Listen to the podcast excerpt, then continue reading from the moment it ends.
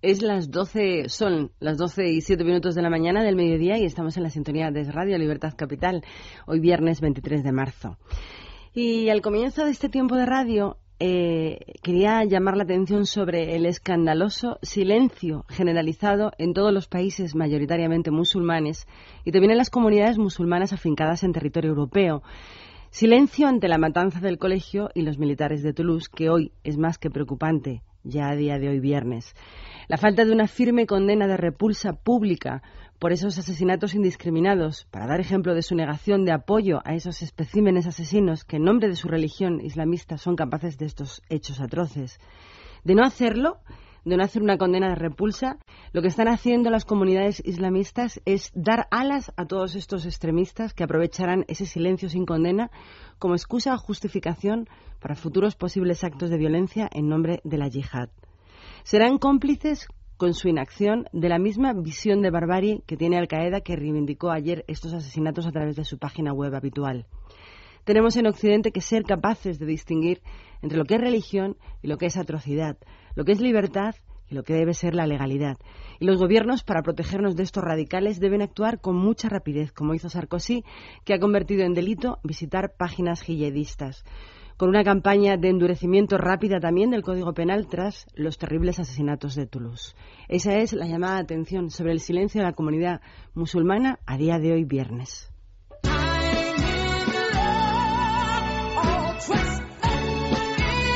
En Es Radio, Libertad Capital, con Maracolas.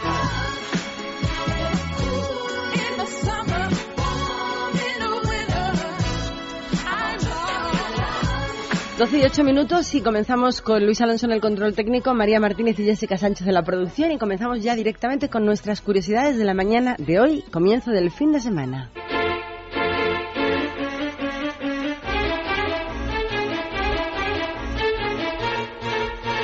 El centro financiero mundial, el más importante, Wall Street, está en manos de 17.130 psicópatas y se han quedado tan panchos afirmándolo a través de los datos de un estudio elaborado por un grupo independiente de psicólogos para el Instituto Estadounidense de Estudios Financieros CFA, que afirma que el 10% de los 171.300 empleados que según el Departamento de Trabajo de Nueva York trabajan en Wall Street tienen rasgos psicopáticos.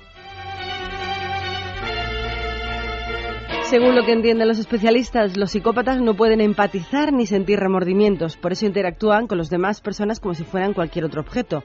Las utilizan a las otras personas para conseguir sus objetivos y la satisfacción de sus propios intereses sin pudor ninguno. Y concluyen los autores del estudio que no necesariamente tienen que causar algún mal. Es decir, te despluman, pero no te causan mal.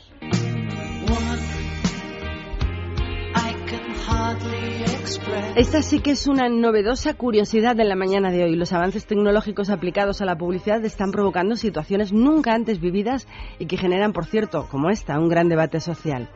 Un clarísimo ejemplo de lo novedoso de las campañas es una lanzada en las calles de Londres que utiliza un sistema de reconocimiento facial para determinar el sexo de las personas que se ponen delante, mostrando su contenido únicamente si son mujeres. Detrás de tan innovadora acción no se encuentra ni siquiera una poderosa marca de consumo, sino una ONG llamada Plan. La organización busca dar a conocer una campaña, se llama Because I'm a Girl, porque soy una chica, concienciando de alguna manera a toda la gente sobre la situación que sufren muchas mujeres en el mundo al verse privadas de alternativas debido a su condición sexual. La valla publicitaria interactiva está colocada en una parada de autobús y se activa cuando una persona se coloca justo delante de ella. Si se trata de una mujer, se reproduce un vídeo explicativo sobre toda la campaña que muestra distintos casos de niñas que no han podido tomar decisiones sobre sus estudios o su propia vida, incluso el matrimonio. Pero si es un hombre el que se pone delante, quien trata de ver el anuncio, únicamente se le muestran unas reveladoras estadísticas y sobre todo la página web de esta ONG. Con esta limitación lo que están buscando es llamar la atención, es que los hombres reflexionen al vivir en sus propias carnes lo que supone verse limitado solo por una cuestión de género.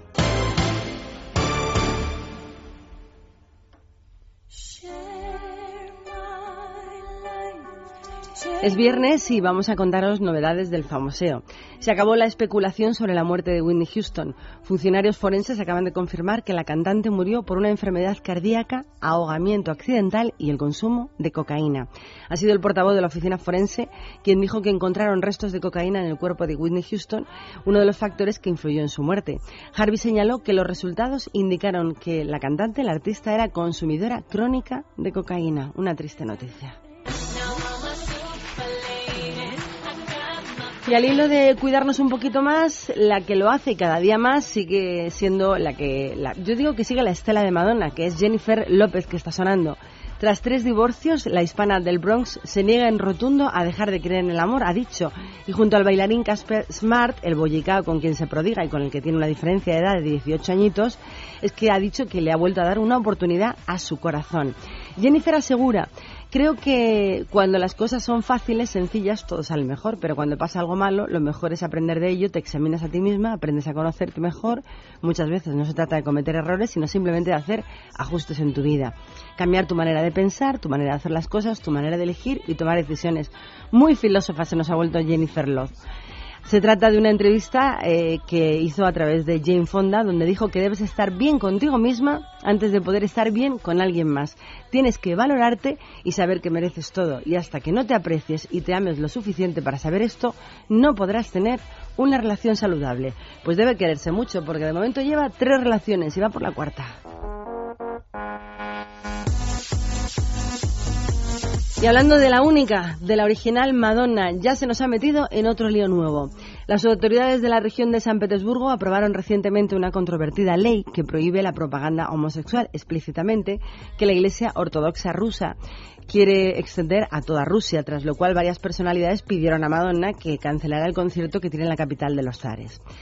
Dijo el diputado ruso firmante de esta ley, estoy dispuesto a aguantar durante dos horas el concierto y asistir para el control del contenido moral de esa actuación de Madonna. Madonna ha escrito en su Facebook que durante su concierto que piensa dar en la antigua capital imperial hablará, por supuesto, en favor de la comunidad homosexual para mostrarle su apoyo y dar fuerza e inspiración, ha dicho, a cualquiera que esté o se sienta deprimido. No huyo de la adversidad, dijo Madonna. Hablaré durante mi actuación sobre esta ridícula atrocidad. Según la nueva ley rusa, en esa región ha quedado prohibido por ley la propagación de información sobre la homosexualidad, la bisexualidad, el lesbianismo, la transexualidad y, lógicamente, también la pederastia.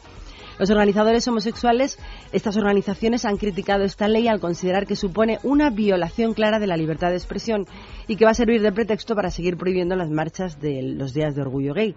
La multa que le va a caer a la artista no es ni simbólica para la publicidad que le va a reportar y sobre todo a la venta de muchos CDs entre todo el sector gay ruso. Si Madonna ha dicho o alguno de los organizadores del concierto infringe la ley, esta ley será castigado con recibir una multa de hasta 5.000 rublos, que en su totalidad son 170 dólares. Temblando debe estar la ambición rubia. Es viernes, son las 12 y cuarto y escuchamos a Katrina and the Waves, caminando a través de la luz del sol, Walking on Sunshine. Katrina and the Waves.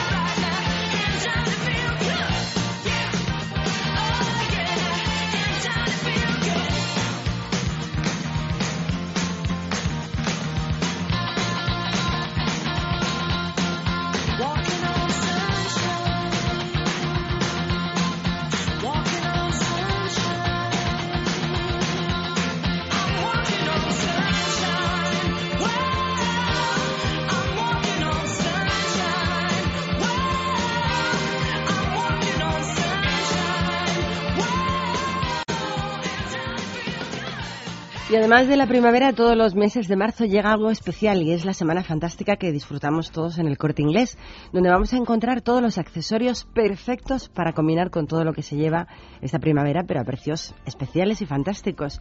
Allí vamos a encontrar azules, naranjas, blancos o amarillos, que son los colores de la temporada. Vamos a encontrar bolsos por solo 39 euros, combinados con los Pip 2, los zapatos de supertendencia, también que están en la semana fantástica del corte inglés, por 59,90 95 euros.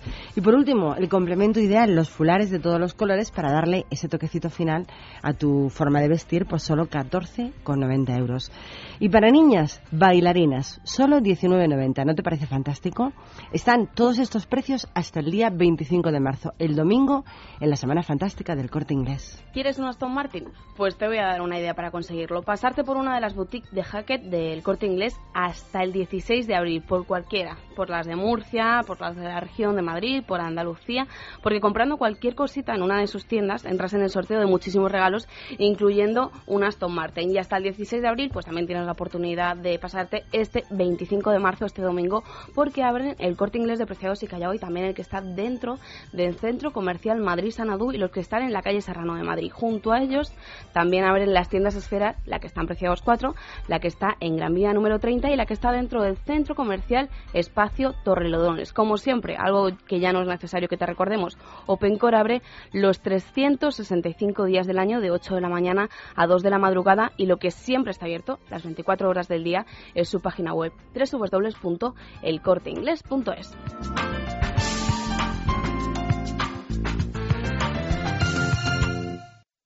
Alfombras y tapices Los Fernández. Que la limpieza y restauración de alfombras, tapices, edredones y cortinas no sean un problema para usted. Ahora 12% de descuento. Teléfono 91 308 5000. Recogida y entrega a domicilio. Servicio gratuito. Los Fernández. Llámelos, son muy amables. 91 308 5000.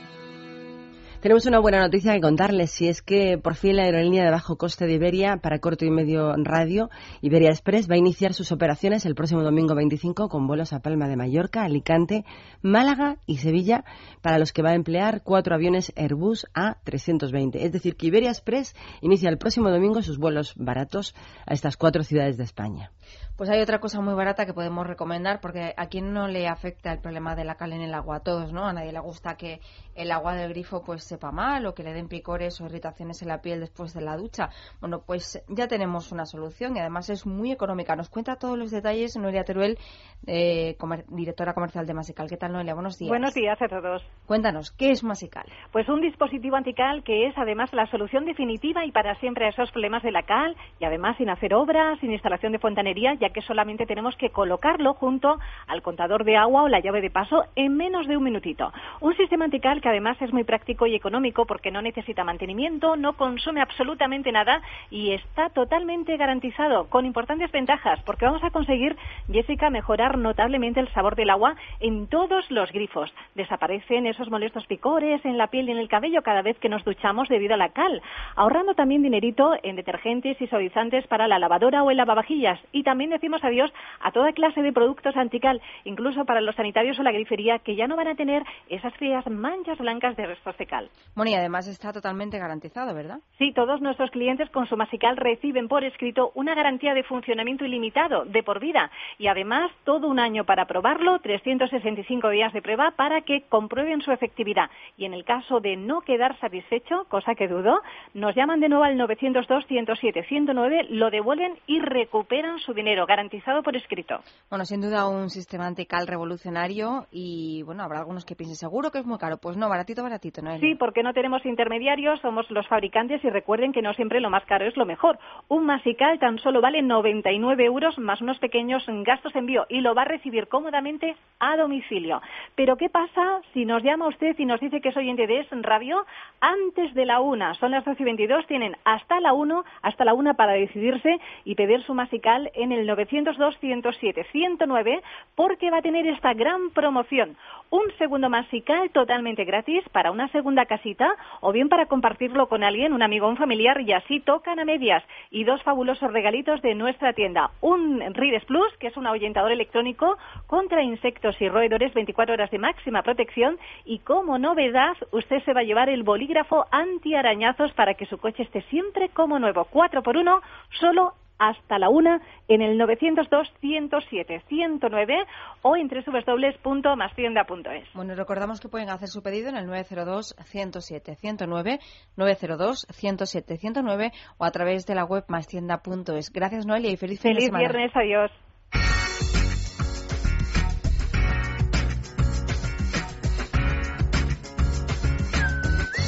Es radio.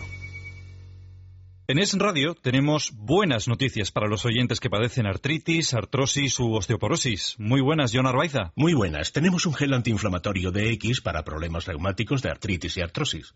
Y un gel de X para desgastes óseos u osteoporosis. Para que descubran su eficacia vamos a regalarles un gel de X totalmente gratis llamando al 902 050550. 902 050550. Con la garantía del Club Natura. Ya sabe, si es usted oyente de Es Radio y padece artritis, artrosis u osteoporosis, gel DX de regalo totalmente gratis llamando al 902 050550. 902 050550. Libertad Capital. Con Mara Colás. Esta es una noticia que les va a encantar a todos los merengues. Desde luego que sí, porque Florentino Pérez presentó ayer el Real Madrid Resort Island, un parque temático sobre el conjunto blanco que se ubicará en Emiratos Árabes, de ahí la musiquilla que escuchamos, y abrirá sus puertas en enero de 2015. El macrocomplejo merengue contará con un puerto deportivo que imitará la forma del escudo del club, un estadio de fútbol con un lateral abierto al mar, un centro comercial, un hotel de cinco estrellas con 450 habitaciones y un resort de playa con 60 bungalows. También incluirá un museo dedicado al Real Madrid e importantes infraestructuras dedicadas al entretenimiento deportivo como gimnasios o piscinas. Todo esto a unos 45 minutos del aeropuerto de Dubái.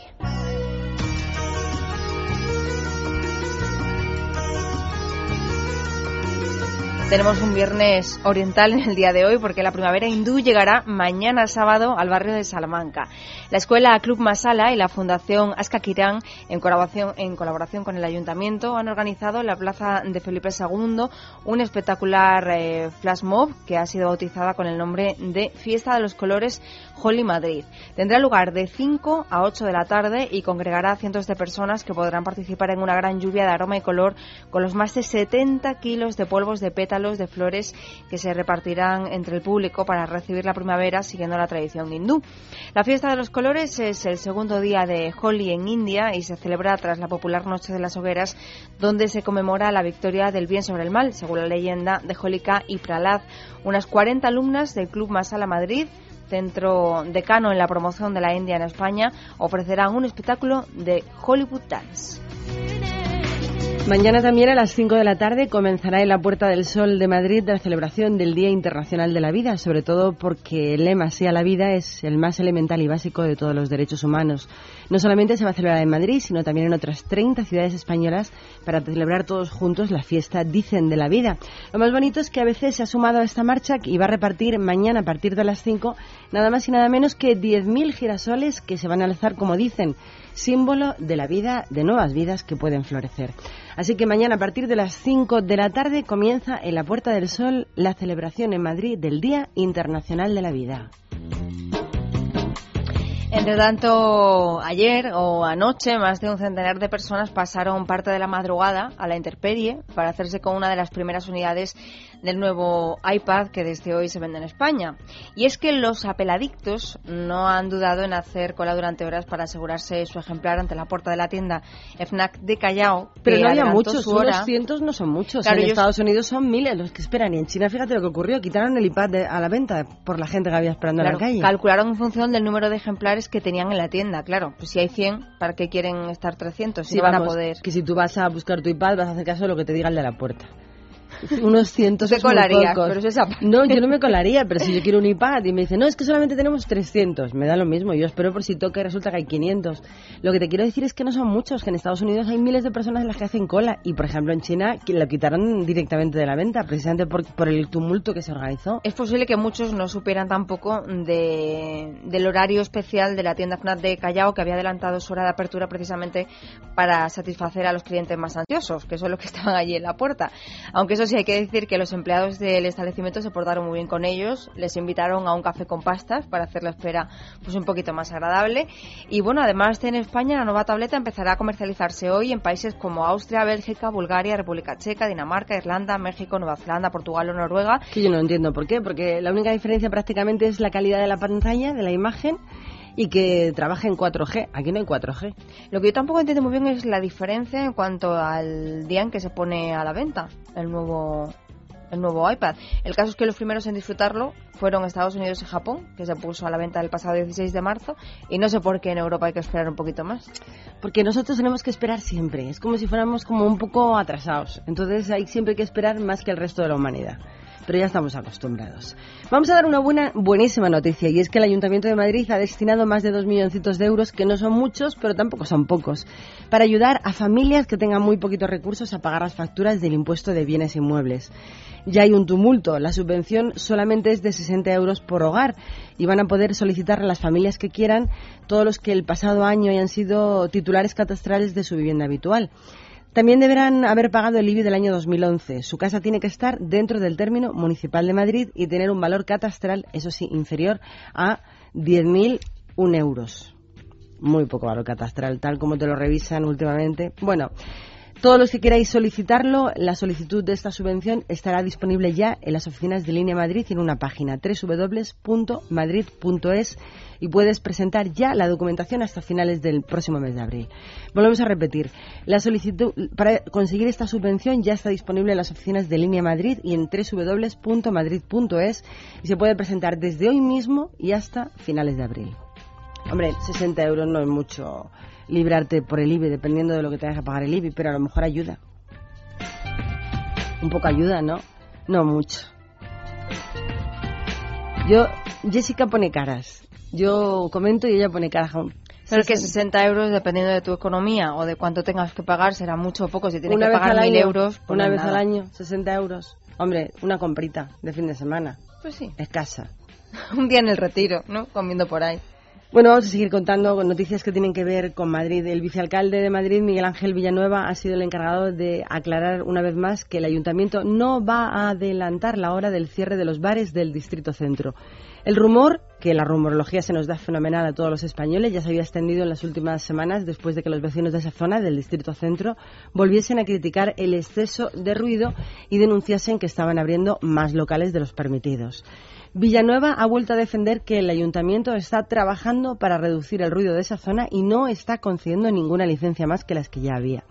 También ha defendido que no pueden cerrar antes los bares del centro porque la gente entonces bebería en las calles y molestaría muchísimo más que ahora a todos los vecinos. Así que Villanueva ha salido al paso de los rumores haciendo estas declaraciones.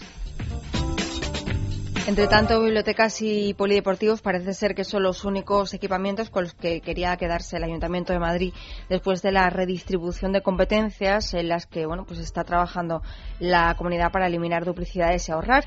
Según fuentes del equipo de Ana Botella, si al final se cumplen las expectativas, bueno, pues los centros municipales de día, las residencias de ancianos, el SAMUR, el albergue juvenil y la red de escuelas infantiles del Ayuntamiento pasarían a depender del Ejecutivo Regional, con lo cual, oye, pues seguritos que se ahorran ¿no? de su gestión.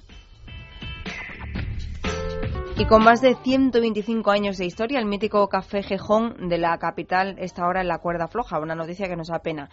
La contrata de su terraza ha vencido y el ayuntamiento eh, se la ha concedido a una empresa que ha presentado una oferta superior.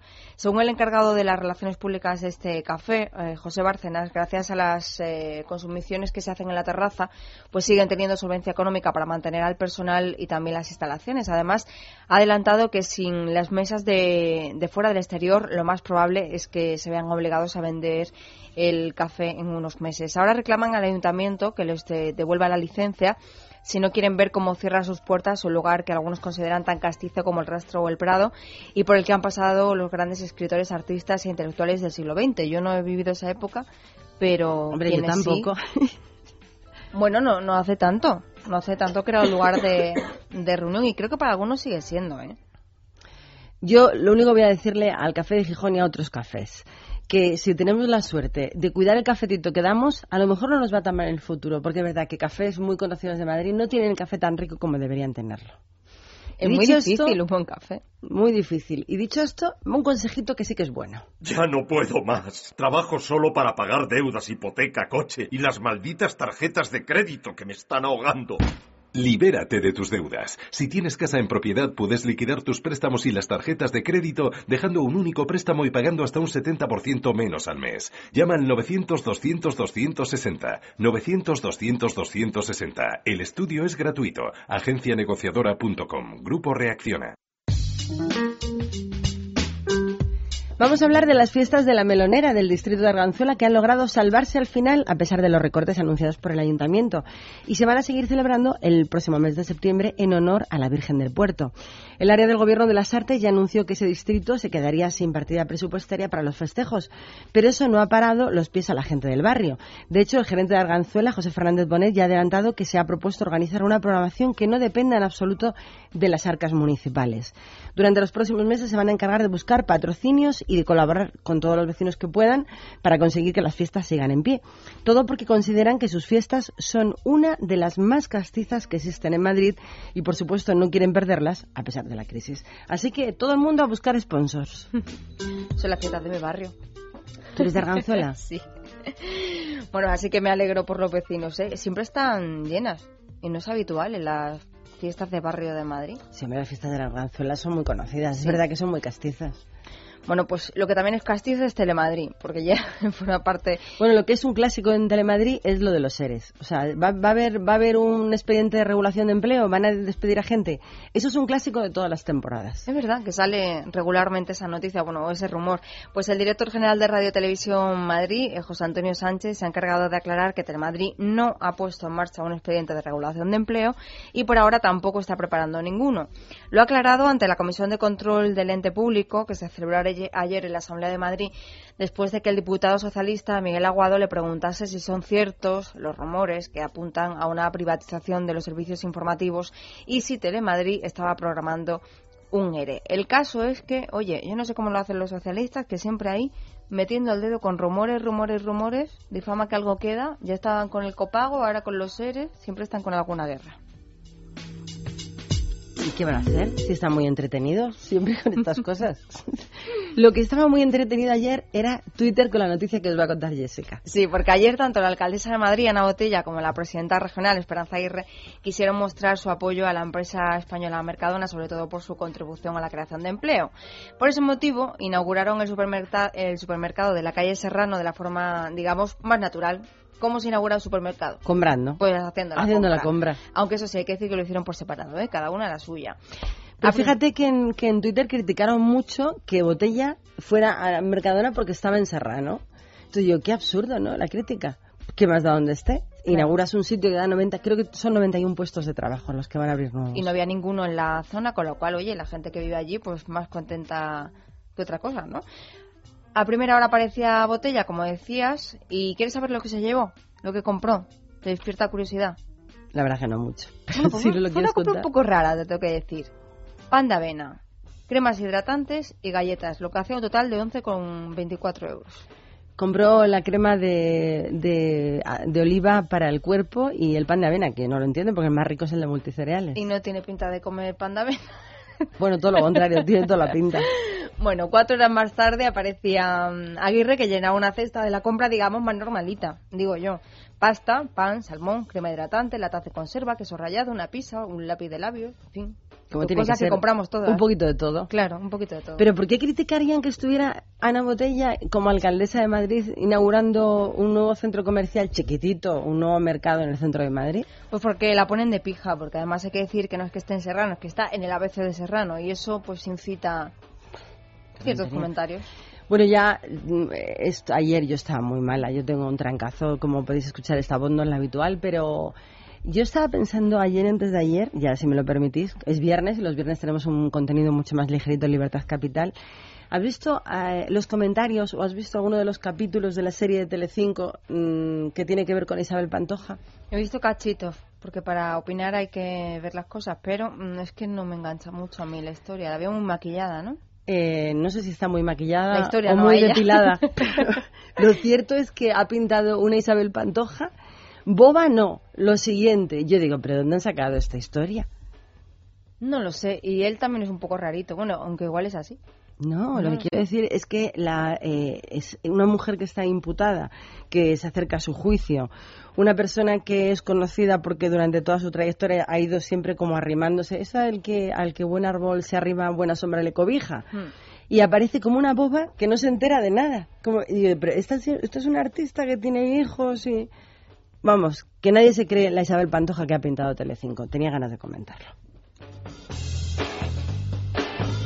¿Alguien se cree la imagen de Isabel Pantoja que han puesto en esta miniserie? Por favor, si alguien lo cree que esa es la realidad, que nos lo cuente para ver qué le ha pasado. Yo que un día lo puse y de repente me encuentro una escena de cama que no necesitaba ver.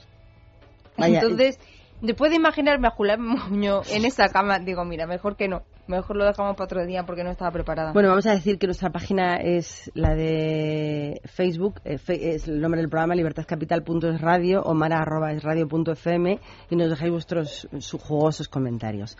Vamos a hablar ahora de algo muy, muy serio. Como era de esperar, la huelga general del 29 de este mes de marzo sale como siempre. Fue una de las protagonistas en la sesión de control de ayer en la Asamblea de Madrid y ante las incesantes críticas por parte de la bancada de la oposición, sobre todo, lógicamente, de Izquierda Unida, que incidía una y otra vez, una y otra vez, una y otra vez en el derecho de los trabajadores a la huelga, pues la presidenta de la Comunidad de Madrid, Esperanza Aguirre, no dudó en recordar que tan legítimo es que el trabajador quiera irse a la huelga como tan legítimo es que no quiera secundar la huelga. Además, Aguirre hizo hincapié en lo ilógico de esta polémica por los servicios mínimos, ya que por primera vez se han alcanzado un acuerdo entre los sindicatos y la Comunidad de Madrid. La consejera competente, la de Justicia e Interior, no ha dejado de mantener reuniones con ellos para eh, negociar y para tratar de llegar a un acuerdo en la fijación de los servicios mínimos. Por tanto, la voluntad del Gobierno, como siempre, es llegar a un acuerdo. Lo que sí es verdad es que por primera vez lo hemos conseguido. No sé yo quién habrá cambiado.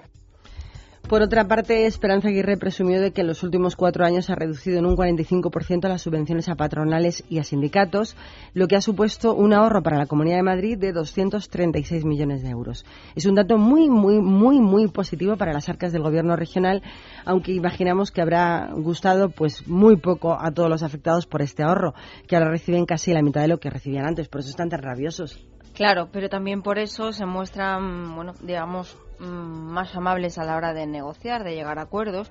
Ellos sabrán, o se habrán dado cuenta, que si le hacen cosquillas a Esperanza Aguirre, igual se encuentran con que la reducción en lugar del 45 es del 75. Le dirán, más vale llevarse medio bien. Hace una semana y media, yo creo, o una semana larga aproximadamente, escuché la entrada, eh, la editorial de cada día de César Vidal por la tarde, aquí en su tiempo de radio.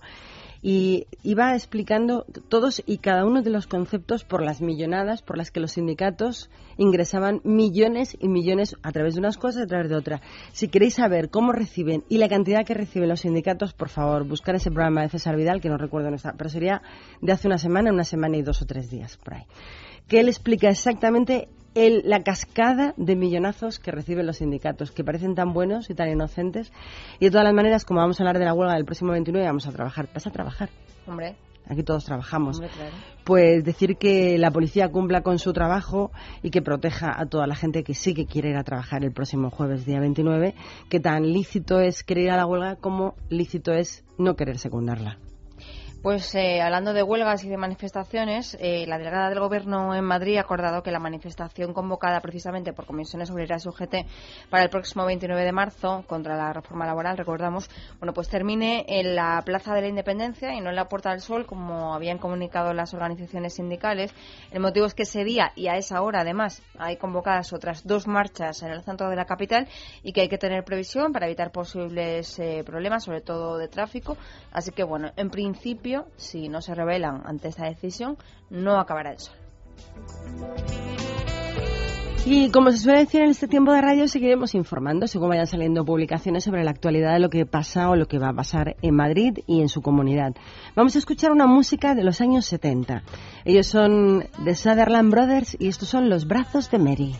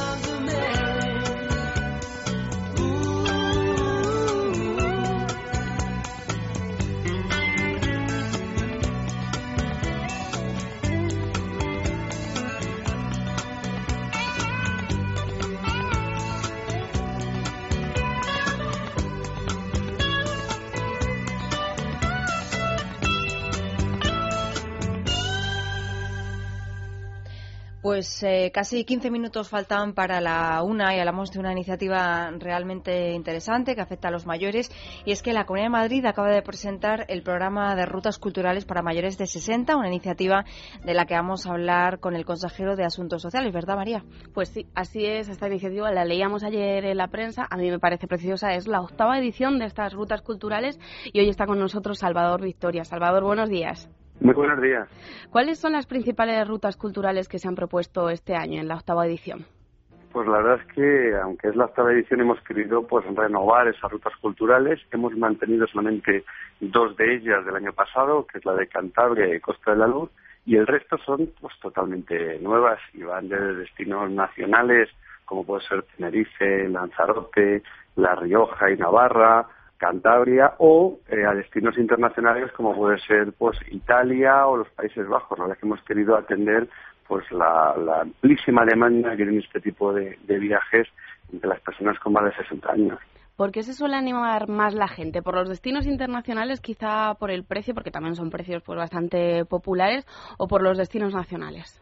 Pues la verdad es que tenemos unos jóvenes de más de 60 años que se animan a ir a cualquier sitio y tienen eh, pues una demanda, unas ganas, un entusiasmo eh, pues por vivir nuevas experiencias, por hacer cosas que a lo mejor cuando eran más jóvenes, pues por sus responsabilidades familiares, laborales, pues no han podido hacer, que lo cierto es que les encanta ir a cualquier sitio. Pero además, como saben que estos viajes son viajes de calidad, y nos llevamos de la mano pues de Halcón Viajes y que por otra parte son precios pues más baratos porque no debemos negociar el precio de un viaje que el precio de 13.000 viajes, que es lo que hacemos con las rutas culturales, pues lo cierto es que evidentemente pues se animan al destino que les pueda corresponder. Eh, evidentemente tenemos los viajes más baratos, el de Cantabria, por ejemplo, que cuesta una semana 137 euros y supone estar hospedado en pensión completa en un hotel de cuatro estrellas en Noja y hacer excursiones por Santillana del Mar, por Comillas, por los picos de Europa y todo eso por 137 euros. Evidentemente, que es una oportunidad que a nadie le desagrada, hasta pues los viajes que puedan ser más caros, pero que son caros relativamente, porque ninguno llega a los 600 euros y que puede ser pues el viaje a los Países Bajos o a Italia y que supone conocer pues eh, Roma, Pompeya, bueno, un montón de ciudades del sur de, de Italia y lo que más les agrada, además del viaje, es el ambiente, las ganas que tienen todos de pasarlo muy bien y bueno, pues eh, cuando lo presentaba, muchas personas que allí estaban y que habían podido pues eh, haber ido otros años, pues te comentaban cómo después del viaje continuaba esa relación, mantener ese vínculo con el grupo de personas que había acudido al viaje y bueno, incluso habían hecho luego ellos viajes por su cuenta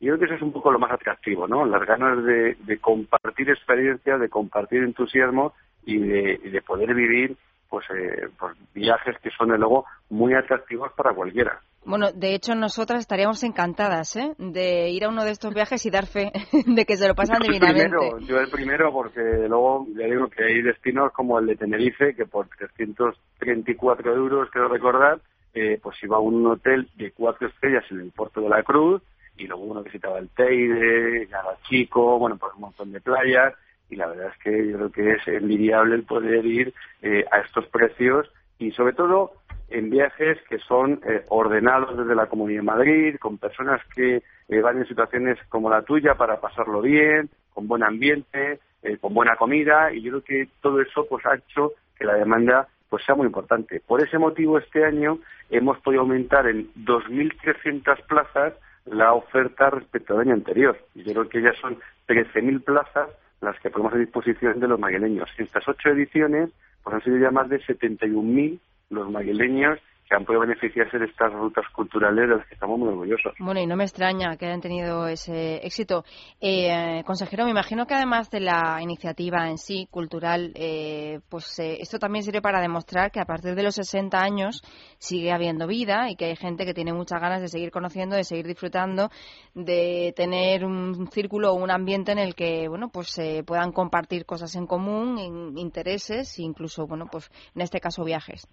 De luego que sí, que las, nuestros jóvenes de más de 60 años están eh, con una vitalidad contagiosa cuando comparto con ellos actividades, no solamente con los viajes, sino eh, el, el, éxito que tiene un programa pionero en España como es el de mayores de cine, que permite estos últimos años pues que más de dos millones de personas han podido ir los martes al cine por un solo euro para ver cualquier película de último estreno y que lo que ha llamado ha sido a colas todos los martes, que ha sido la programación, pues por personas que quieren ir al cine, pero también tenemos universidad para mayores, tenemos más de 170 cursos y actividades y talleres en los 32 centros de mayores de la Comunidad de Madrid y en esos eh, cursos y talleres destacan sobre todo aquellos relativos al mantenimiento físico, a la gimnasia, a la informática. Pero es que tenemos actividades de parapente, de tirolina, eh, tenemos todo tipo de deportes, baloncesto, golf, y eso indica pues que las personas mayores lo que quieren es disfrutar de ese periodo de tiempo en el que tienen menos responsabilidades laborales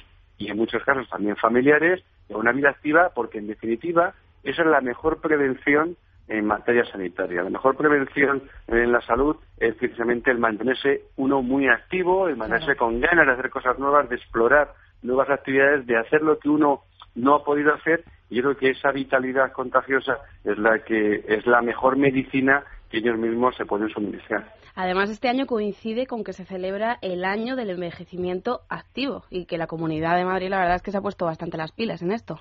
Pues sí, la verdad es que este es el año europeo del envejecimiento activo, es un año muy importante y bueno, es cierto que la Comunidad lleva, lleva años trabajando por esa promoción de la vida activa de las personas mayores, pero este año pues hemos querido hacer un esfuerzo adicional y de ahí pues por ejemplo pues ese aumento en las plazas de las rutas culturales, ese ofrecimiento de 170 cursos y talleres para las personas eh, de más de 60 años y multitud de actividades como puede ser por la Universidad para Mayores. Hemos puesto oportunidades en marcha y también aprovecho eh, la situación para anunciarlo, pues un concurso fotográfico de las personas mayores que gira en torno a las relaciones de los abuelos y los nietos y por tanto un sinfín de actividades a disposición de todas las personas mayores de la Comunidad de Madrid para que todo el mundo encuentre la actividad que más se, ajusta pues, a sus gustos, a sus características, a sus eh, aspiraciones. ¿no? Supongo que la página web es la habitual para tener más información sobre estas nuevas actividades. Pues así es, en madrid.org eh, barra mayores, ahí encontrarán toda la,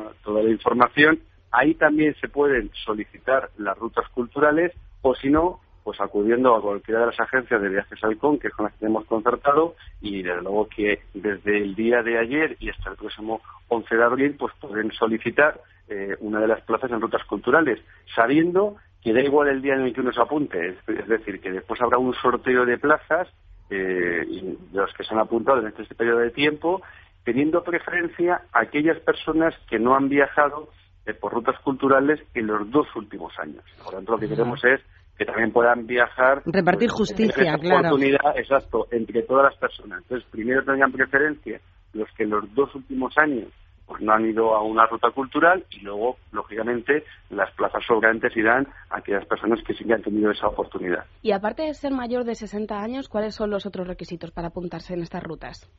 Bueno, pues sobre todo muchas ganas y mucha vitalidad. Entonces, eh, ese es el principal requisito. Hay que tener más de 60 años, eh, por lo menos el solicitante, aunque eh, si están casados, su cónyuge o su pareja pueda tener menos de esos años, y estar empadronado en la Comunidad de Madrid. Y con esos requisitos, pues uno acude. En el caso de que haya viajado eh, en los dos últimos años, pues sabe que va a entrar en un sorteo con menor preferencia, pero no hay más requisitos. Lo que es que, eh, sobre todo, son ganas de tener una vida activa y de conocer pues eh, los paisajes y las joyas y las maravillas que hay tanto en España como en otros países. Pues muchísimas gracias, Salvador Victoria, consejero de Asuntos Sociales de la Comunidad de Madrid, por haber estado con nosotros. Yo recuerdo la dirección para la gente que nos está Y sobre todo por contarnos cosas tan apetecibles para todos los mayores de la Comunidad de Madrid de 60 años, que ahora no tienen ninguna excusa para poder disfrutar no solamente de actividades tan interesantes como el parapente o la tirolina, que me llama mucho la atención, sino como ese nuevo concurso de fotografía. Claro que sí, que yo animo a, a todos nuestros jóvenes con más de 60 años a que se pasen por nuestros centros de mayores o visiten nuestra página web para informarse de este completo catálogo de actividades que ponemos a su disposición pues para llevar eso, una vida activa que es lo que demandan todas las personas mayores en la actualidad. Salvador Victoria, muchísimas gracias por estar en esta mañana con nosotros en Libertad Capital. Muy bien, ha sido un placer. Igualmente, hasta siempre, amigo. Son las 12.54 minutos y continuamos en directo. Y una de las cosas que teníamos preparadas hoy viernes, que es un día especial, un poquito más ligerito de lo habitual, es contaros estadísticas que hacen por el mundo. Y una de las que acaban de hacer es trabajos, los trabajos bien cotizados, es decir, que pagan bien y que son los más divertidos del mundo. ¿Qué creéis que son trabajos divertidos? Por ejemplo por ejemplo, pues catador de algo, de algún alimento, pues yo que sé, de chocolate, de dulces, de queso. Por ejemplo, hay un trabajo que es catador de helados, que consiste en degustar distintos sabores hasta dar con el resultado más satisfactorio para un paladar que será lanzado después al mercado. Pero ser catador de helados no es un empleo eh, nada barato a la hora de cobrar, ya que se pueden cobrar hasta 4.600 dólares mensuales por pasarte la vida catando ¿Mensuales? helados. Sí, sí, 4.600 dólares. si yo lo hago gratis. Mensuales como catador de helados.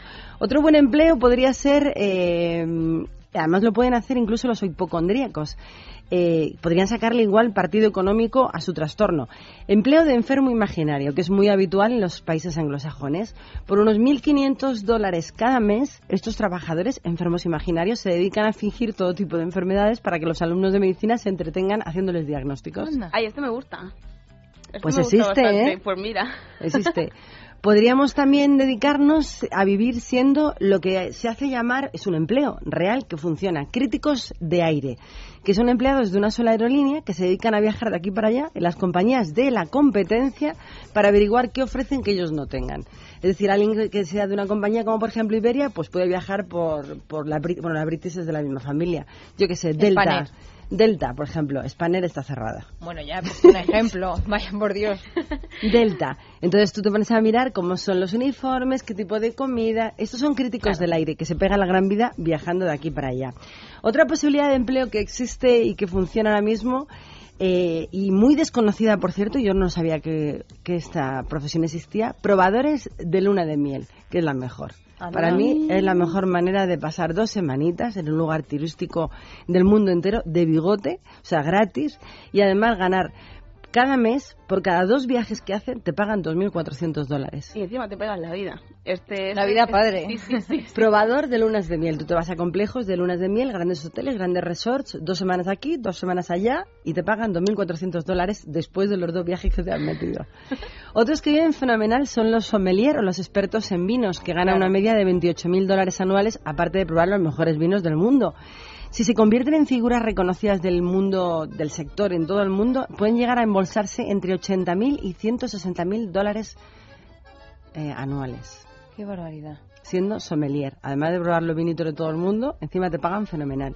Pero hay más, en algunos países como Estados Unidos o Japón, los probadores de videojuegos, sobre todo en Japón, pueden llegar a ganar entre 30 y 40 mil dólares al año simplemente por dedicarse a su afición ocho horas diarias. Verdad, Además, están cotizadísimos. Claro, y encima si eres bueno y te haces experto en algunos de los videojuegos de moda, puedes convertirte además en un probador, jugador profesional y embolsarte hasta 100 mil dólares cada año participando en competiciones internacionales. Claro, es que si no pasas de pantalla en pantalla no le sirves como probador. Tienes que ser bueno jugando. Claro, pero es que si eres bueno, además que puedes hacer competiciones internacionales. Te vas a Las Vegas y encima te pagan un montón. Y el último trabajo más divertido. Te juegas mucho. Te juegas mucho porque se, se gana mucho dinero, pero hay que ser muy bueno. Los jugadores de póker. Ay, lo estaba pensando. Claro, una profesión en la que viajan muchísimo y se gana muchísimo dinero, pero en la que se corre mucho riesgo de perderlo todo solo en una mano de cartas.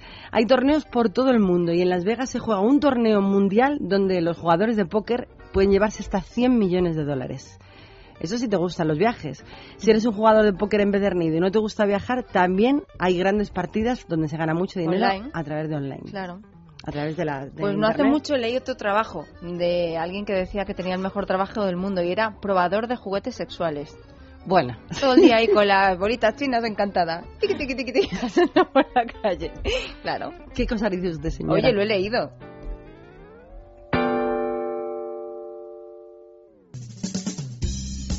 Libertad Capital, con Maracolas. Con, bueno, dentro de un poquito de tiempo vamos a hablar de la ley de transparencia que se ha aprobado hoy en el Congreso de los Diputados, en la que una de las mm, noticias estrellas son esos seis años de inhabilitación para los políticos que gestionen mal.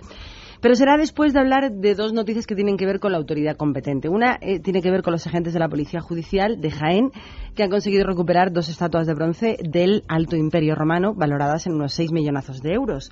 Las han intervenido en una, en una finca del término municipal de Pedro Abad, en Córdoba, después de haber investigado durante los últimos meses todos los movimientos de dos hermanos que pretendían venderlas en el mercado negro internacional por la mitad de su valor.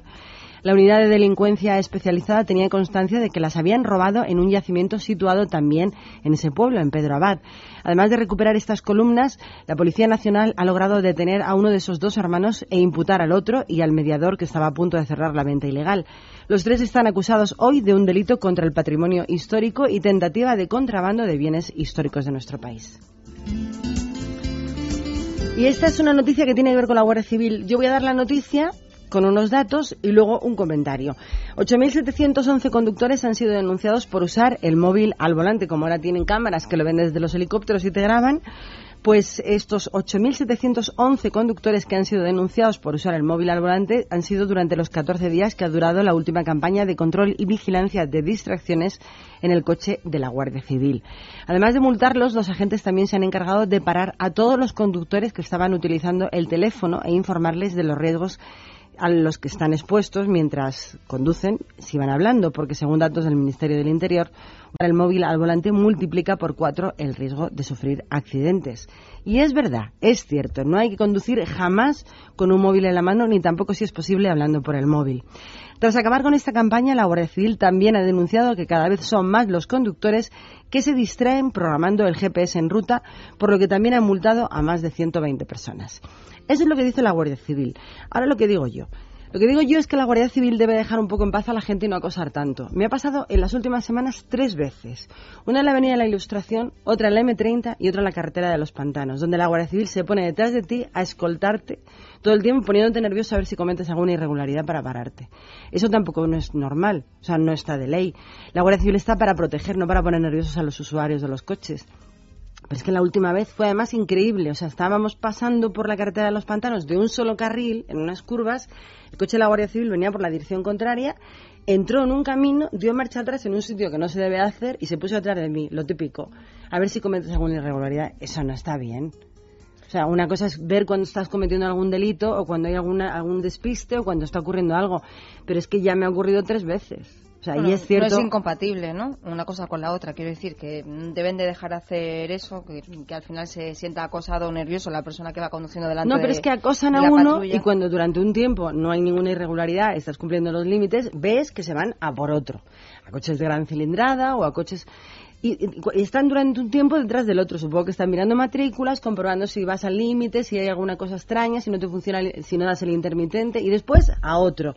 Esto coincide con la campaña de presión que está sufriendo de la propia Guardia Civil por parte de sus superiores. Recuerda que estuvimos aquí al portavoz de uno de los sindicatos mayoritarios que hablaba de que están muy presionados para, sobre todo, imponer sanciones. Pero oye, es que llega un momento que es que más que protección, es que lo que hacen es darte sustos. Bueno, hablamos con el CEP, con, la, Sí. con el portavoz de la Conferencia Española de Policía, Confederación Española de Policía. Sí, bueno, eso es una realidad, pero también es verdad que hay gente que hace verdaderas barbaridades al volante. O sea, he visto un vídeo en el que sale la gente ya no mandando un mensaje o cogiendo una llamada, ordenando papeles y haciendo cosas de oficina, con una mano en el volante, con la otra el boli mirando a la hoja. Ese vídeo que todo el mundo ha visto se hace a través de las unidades de vigilancia del aire, a través de los helicópteros de la Guardia Civil que están grabando todas las irregularidades. Y ahí es donde yo metería mano, pero bien, a base de imponer sanciones bien duras, porque es verdad que es un peligro para la salud no solamente del conductor ese, sino de todos los que tienen la mala suerte de cruzarse con él. Pero en esa ocasión sí. O sea, cuando una persona comete una irregularidad que pone en peligro la seguridad suya y la de los demás, claro que hay que imponer sanciones, pero no puedes estar acosando a todo el mundo permanentemente. Y además, ¿por qué ocurre cuando llevas un buen coche, notas esa presión, y cuando llevas un cochecillo normal y pequeñito, no sé qué, no tiene la misma O presión? sea que por eso a mí no me hacen caso. Alguna cosa buena tenía que tener, ¿no? Yo noto una diferencia entre coger unos coches y coger otros tremendas a la hora de conducir. Bueno, esta es la noticia, pero vamos a hablar de lo que hemos dicho, la ley de transparencia que se aprobaba hoy en el Congreso de los Diputados, entre el- en los que la medida estrella que han- el Gobierno ha contado es que los políticos serán penalizados con los altos cargos públicos que ordenen pagos sin créditos autorizados y acumulen facturas. Es decir, seis años de inhabilitación para los políticos que gestionen mal. Y mi opinión es que es muy poca inhabilitación. Hombre, seis años Dependiendo de cuánto gestiones mal, claro. Eh, ahí estamos. Que... Si tú dejas una gestión como la de los seres andaluces, con un agujero inmenso económico donde todo el mundo se ha enriquecido y te inhabilitan seis años, pues oye, seis años, ocho años de gobierno del otro partido y vuelto otra vez a empezar a lo mismo. Para mí, inhabilitación completa y total para cargos públicos políticos a quien gestione mal el dinero de los españoles. Esa sería una medida de verdad plausible. Sí, además de la sanción, a mí me parece muy importante que estén obligados a, a, bueno, a justificar o a comunicar o que sea público cada euro que se gaste la administración y además los suyos personales eh, durante su bueno pues durante ese cargo político a mí me parece que está estupendo. Y además ha nacido precisamente precisamente una iniciativa para que puedas participar para que puedas participar, eh, digamos, de la futura ley de transparencia. La web se llama tuderechoasaber.es y está pensada precisamente para ayudar a los, a los que quieran hacerlo a preguntar sobre cualquier información pública a cualquier administración. Así que tú haces tu pregunta, pides información sobre una institución en concreto, ellos Y se ellos no te la contestan. No, no, no, ellos se la trasladan y luego publican la respuesta, eh, si la hay, en formatos abiertos y utilizables para todos en esa web. Están obligados a partir de que la ley de transparencia sea un hecho. No se pueden negar a dar los datos. No, si dar los datos los darán. Ahora que los políticos tienen, la- tienen en sus manos gestionar el dinero de los españoles es una realidad. Y si gestionas mal el dinero y casualmente gestionas mal el dinero dándoselo a tus amigos y te inhabilitan con seis años solamente y no tienes que devolver el dinero mal gestionado ni tampoco mm, responder con tu patrimonio personal, que casualmente en algunos casos es muy superior al que pueden demostrar, oye, seis años es muy poco. Están obligados a darte los datos, pero yo estoy en la de siempre. Cuando en este país se juzgas en causa a personas que han hecho pues delitos económicos, sí, pasan por el juicio, se hacen los tontos, se llevan el de fuera de España, pero el dinero no lo devuelve nadie. Estamos en la misma, los políticos están gestionando el dinero de los españoles, el dinero que los pagamos los españoles con nuestros impuestos. Oye, seis años de inhabilitación está fenomenal.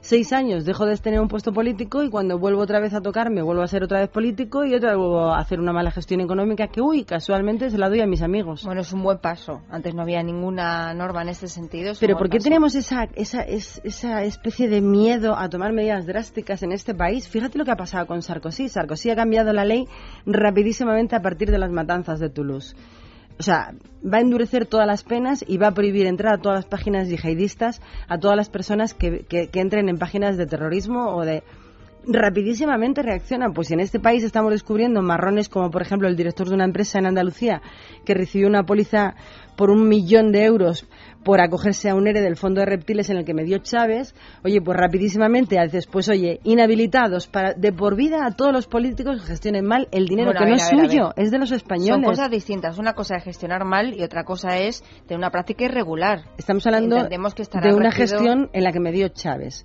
Pues en este caso Chávez tenía que estar inhabilitado, yo vamos, para toda la vida de gestión política. Una vez que tú has mediado en cosas fraudulentas. Claro, pero ahí voy, son cosas distintas. los seis años de inhabilitación son para quienes gestionen mal, no para quienes incurran en algo ilegal.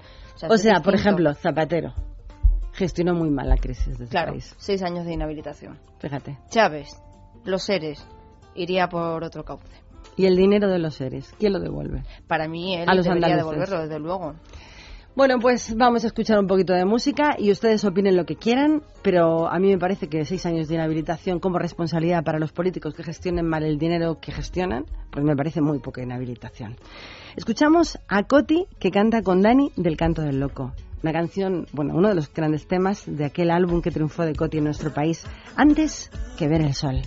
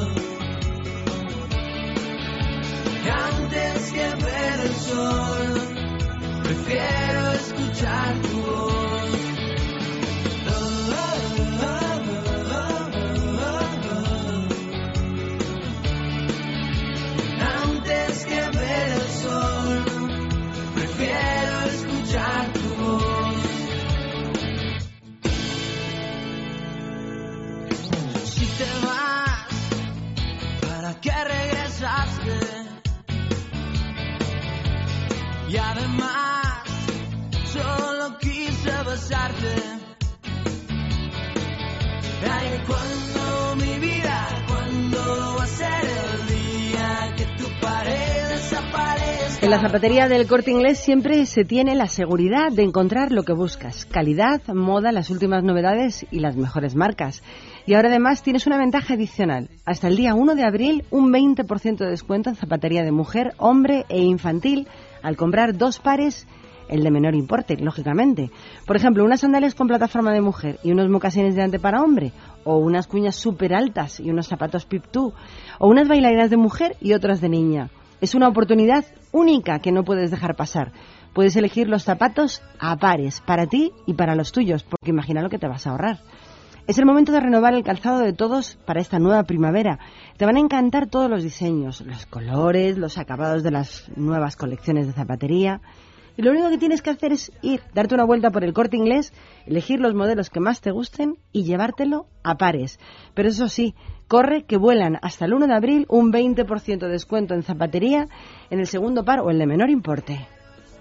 Y si alguna vez has soñado con tener un Aston Martin, seguro que hay algún oyente que ha soñado con tener uno, pues te voy a dar una idea. Y es pasarte por una de las boutiques de Hackett en el corte inglés, porque hasta el 16 de abril, por comprar allí cualquier cosa, entras en un sorteo de, de un Aston Martin y también de miles de premios más. Y bueno, si tienes este domingo libre y te quieres pasar a hacer unas compritas por el corte inglés, porque recordamos que la Semana Fantástica dura hasta este domingo, puedes pasarte a disfrutar de sus precios por Preciados, por Callao, por el corte inglés de Madrid Sanadú y también los tres que están en Serrano. También abren las tiendas Esfera, la que está en Preciados 4, en Gran Vía número 30, y la del Centro Comercial Espacio Torrelodones. Como siempre, este domingo también abre OpenCore, de 8 de la mañana a 2 de la madrugada, y lo que siempre está abierto es su página web www.elcorteingles.es. Antes que ver el prefiero escuchar tu voz.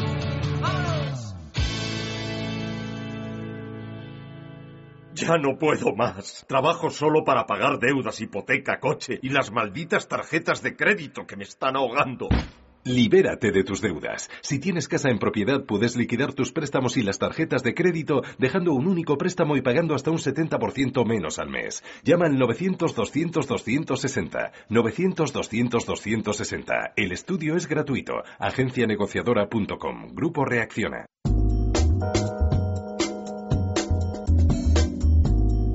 Son la 1 y 19 minutos del mediodía de la tarde y nos vamos a la calle. Salimos a la calle que lógicamente tiene que ver con lo que va a ocurrir el próximo domingo. que son las elecciones andaluzas, algo que está copando todas las, las portadas de los periódicos, también de los informativos de radio, de televisión. Y lo que hemos preguntado a los madrileños, bueno, madrileños y de todo que me he cruzado por la calle estos días en Madrid, he de decir que hice la encuesta en torno a la plaza de Neptuno, el Museo del Prado, Atocha. Lo que les hemos preguntado es, pues, bueno, si los andaluces van a castigar al PSOE por los seres de los que hablábamos antes. Y la verdad es que todo el mundo coincide en que sí, aunque también tienen en cuenta que Andalucía, según la opinión de la gente con la que he estado, siempre ha sido pues una sí, los andaluces siempre han votado mayoritariamente a los socialistas y Hombre, esto mayoritariamente llevan Sí. 30 años en el califato, ahí montado desde después, eh, eh, desde la democracia siempre ha gobernado el Partido Socialista en Andalucía. 30 años, casi nada. Pues ahí está la duda. Entre si castigarán o no castigarán por la tendencia socialista de los andaluces. Yo creo que sí, que va a ser un poco castigo. Va a haber un cambio, pero no sé si para mejor. Estoy convencido de que sí. Pues porque son 20 años de socialismo en, en Andalucía, porque los socialistas en los últimos dos años no lo han hecho bien y porque la derecha ha sabido aprovecharse de eso. Pues sí, yo creo que estoy con la opinión del, del compañero. que va a ser un voto de castigo, como ha sido en el resto de España en las últimas elecciones. Hombre, yo creo que castigarle no, pero sin embargo sí que deben de pensar un poquito lo que tienen que hacer. Eso ya es cosa de los andaluces. Hombre, los castigan por los seres, sin embargo, en otras comunidades por robarnos los castigan. Deberían, deberían. Pues eso, porque los seres es una cosa que no está muy bien, o sea que deberían castigarle. Que lo vayan a hacer o no, es cosa suya. Creo que sí. No, vamos a ver, es mm, toda la corrupción, toda debe ser castigada. Venga del Partido Socialista y del Partido Pepito Pérez. Pero, pero hay que con- hay que juzgar a todo el mundo por igual. Todo el mundo. Yo creo que sí. ¿Por qué? Porque ahí ya le está mandando muchos años y creo que eh, eh, es hora de cambiar. Bueno, yo creo que lo van a castigar por, por el tema de todo lo que había de fraude y, y por eso lo van a... Vamos, pienso. Después de tantos años que ha estado gobernando el PSOE, eh, creo que el cambio de ellos, a ellos quieren de ver de qué manera pueden salir de todo el tema de, de fraude, de fraude y de todo lo que hace- han hecho los socialistas. Entiendo que sí que después de tantos años lo que toca es un cambio en Andalucía y a los andaluces creo que van por esa línea. No sé si por castigo o por... eh, yo no sé si por castigo, por castigo no creo que sea. Porque hay muchos que se han beneficiado de la política socialista. Hombre, yo creo que ellos ahora mismo necesitan un cambio y que el PSOE lleva en Andalucía desde hace veintitantos años y ya que yo parece un corralito que tienen ellos ahí y que necesita Andalucía necesita un cambio. Tienen un corralito, pero bien montado. Hombre, que eso tienen bien montado. 30 años le- les ha durado para... Vamos, y que el cambio es necesario. No sé, es que puntos suspensivos. ¿Qué se puede decir respecto a esto? Pues que la alternancia política es la base de todas las democracias. Que El- ya hablaban de la dictadura que duró 40 años en este país, pero 30 años del mismo partido gobernando toda Andalucía ya es mucho, demasiado tiempo. Y también te digo Están un poco enquistados ya. Y te digo una cosa, de lo que nos hemos enterado hasta ahora es solo una parte. Cuando ahora gane las elecciones arenas y se destape de verdad lo que hay en el fondo de reptiles en los seres, veremos a ver. Y no solo ahí, ¿eh? Y lo que queda Es por que salir. No creo yo que el fondo de reptiles sea lo más escandaloso Hombre, que va a salir de Andalucía y de su sí. junta. O sea, va a haber unas sorpresas ahí, va- se va a abrir como la caja de Pandora. El problema es que precisamente por ese tipo de política que ha tenido el Partido Socialista durante casi tres décadas, eh, lo que hace es que tengan un muy amplio número de votos, digamos, cautivos, de gente que se ha beneficiado, lo decía una de las personas a las que le preguntaba por la calle, se han beneficiado o bien de eh, un PER eh, sin ningún tipo de control, o de una subvención pues de estas millonarias, o de que le han hecho un trapi para que entre en no sé qué sitio, o de que le han metido al hijo en la Junta de Claro, Andalucía. claro, Entonces, claro, ahí hay mucha gente a la que le conviene que siga el Partido Socialista. Lo que pasa que, evidentemente, también hay mucha gente que está cansada de corrupción, cansada de no tener una, sani- una sanidad de calidad. Precisamente la gente servicios. que tiene que esperar tanto para la sanidad y que nunca ha tenido ningún trapi ni tiene nada que agradecerle Claro. a los socialistas de Andalucía. Con lo cual hay mucha gente que está cansada de que el dinero se vaya por esos riachuelos ocultos donde hay fondos de reptiles y hay fondos de muchos más animales. Es que ya está bien de pagar impuestos, de trabajar como los demás españoles y luego no tener los servicios que, que tienen el resto. Sobre resultados, el secretario ejecutivo electoral del PP, que es Vicente Tirado, ha asegurado esta mañana que los datos dan una encuesta, bueno, una mayoría absoluta al PP, a Javier Arenas. Él todavía es un poco precavido, pero los que sí que le dan la mayoría absoluta son los madrileños con los que estaba hablando estos días. PP, el PP. Porque según las encuestas lleva un, un 3 o 5, no sé cuántos puntos por encima. Y, y con mucho que el señor Arenas haga, haga muchas tonterías, pues el- los votantes del PP son fijos. Claramente va a salir el PP. Yo creo que sí. Yo creo que sí. No tienen otra alternativa ahora mismo. Si hubiera alguna alternativa en Andalucía o en España, supongo que no hubiera salido el PP. España también necesita un cambio, pero a nivel político global. O sea, no podemos eh, sobrevivir con el PP y el PSOE únicamente. Para eso está UPyD. No tienen mucha presencia y los andaluces son muy de un lado o de otro. Realmente España es de un lado u otro. PP o PSOE. El PP. Yo creo que, que absoluta no. Que se va a quedar ahí muy igualado, pero sí que va a ganar el PP. Yo creo que va a ganar el PP. Eh, puede ser. Yo me, me voy a inclinar porque sí. Va a ser por muy poco. Bueno, con diferencia no. Con diferencia no. Porque allí los andaluces son muy son obreros y, y entonces eh, los obreros no van a votar a los capitalistas, yo seguro. Eh, El UPyD es un partido que el- se va a unir al, al que más, más votos saque. Yo creo que el PP, pero no sé si tendrá la mayoría absoluta, con lo cual si no la tiene va a ser muy difícil otra vez gobernar con- entre todos. Ay, hija, pues, ¿qué quieres que te diga? Está la cosa muy reñida, ¿no? es mayoría absoluta para Arena, no vamos a decir lo contrario. Pienso que va a ganar Arenas, pero lo de la mayoría absoluta no estoy convencida. Pues no sé, porque hay otros partidos en liza. Si fueran solo entre dos, puede, pero habiendo otros partidos, lo de la mayoría absoluta, yo no lo tengo claro. Pero estamos en la distancia. Yo creo que UPyD puede que, que tengan una cosa y quizá el partido andalucista. Pero eh, desde la distancia tampoco puedo opinar mucho. Uf, Eso está más complicado. yo creo que no, que no van a ganar con mayoría absoluta. O sea, sí, el PP. o sea, Yo no lo tengo tan claro. que no. No lo tengo preferiría que no, pero yo creo que sí. Yo creo que no- tan claro no lo tengo. Sí puede que la opción de UPD pueda, pueda hacer también que se divida eh, la parte de, de los votos que había del Partido Socialista. Sin mayoría absoluta, efectivamente. Pues no lo sabemos, pero lo ignoramos. Lo sabremos el próximo lunes. De todas las maneras, eh, todo el mundo da por sentado que va a ganar el Todo PP. Pero es cierto que si no gana con mayoría absoluta, pocos cambios se pueden hacer. Complicado porque tiene difícil pactar con nadie. ¿eh? sí. Porque UPyD no tiene el peso en Andalucía que tienen otras regiones. Pero sobre todo porque para desarrollar grandes cambios o grandes reformas, para mejorar el sistema, si es que quieren cambiar esta tendencia que tiene el Partido Socialista en Andalucía, solamente se consigue con una mayoría absoluta. Bueno, con una mayoría absoluta y sin ningún complejo. Que luego hay gente que tiene muchos complejos a la hora de impartir lo que tiene que hacer.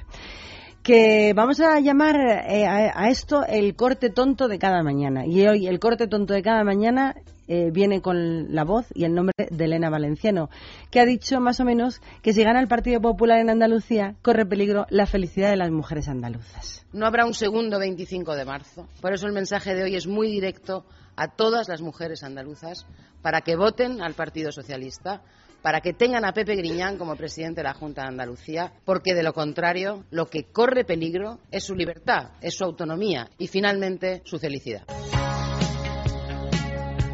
Toma ya, felicidad, autonomía y libertad. Qué Sirana. manía de tratarnos como a tontas.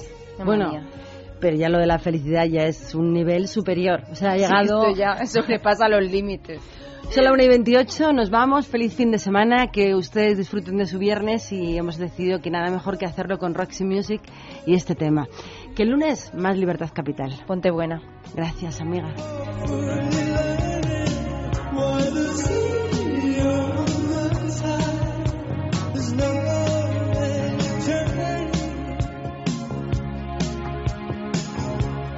More